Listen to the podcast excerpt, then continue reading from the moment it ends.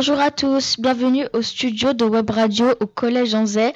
Aujourd'hui, nous allons accueillir Christy et Kirik qui vont nous poser des questions sur le Collège Anzay. Question 1. En général, vous avez combien d'heures de cours tous les jours? En général, on a 7 heures de cours par jour, mais ensuite ça varie, mais en moyenne, dans un jour, on a environ 7 heures de cours. Question 2.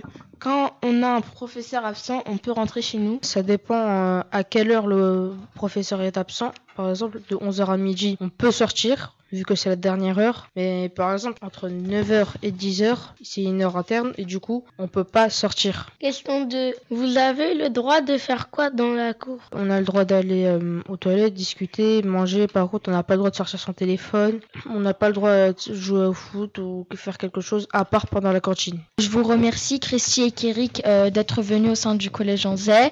On espère qu'on va, on va vous revoir et euh, merci à vous.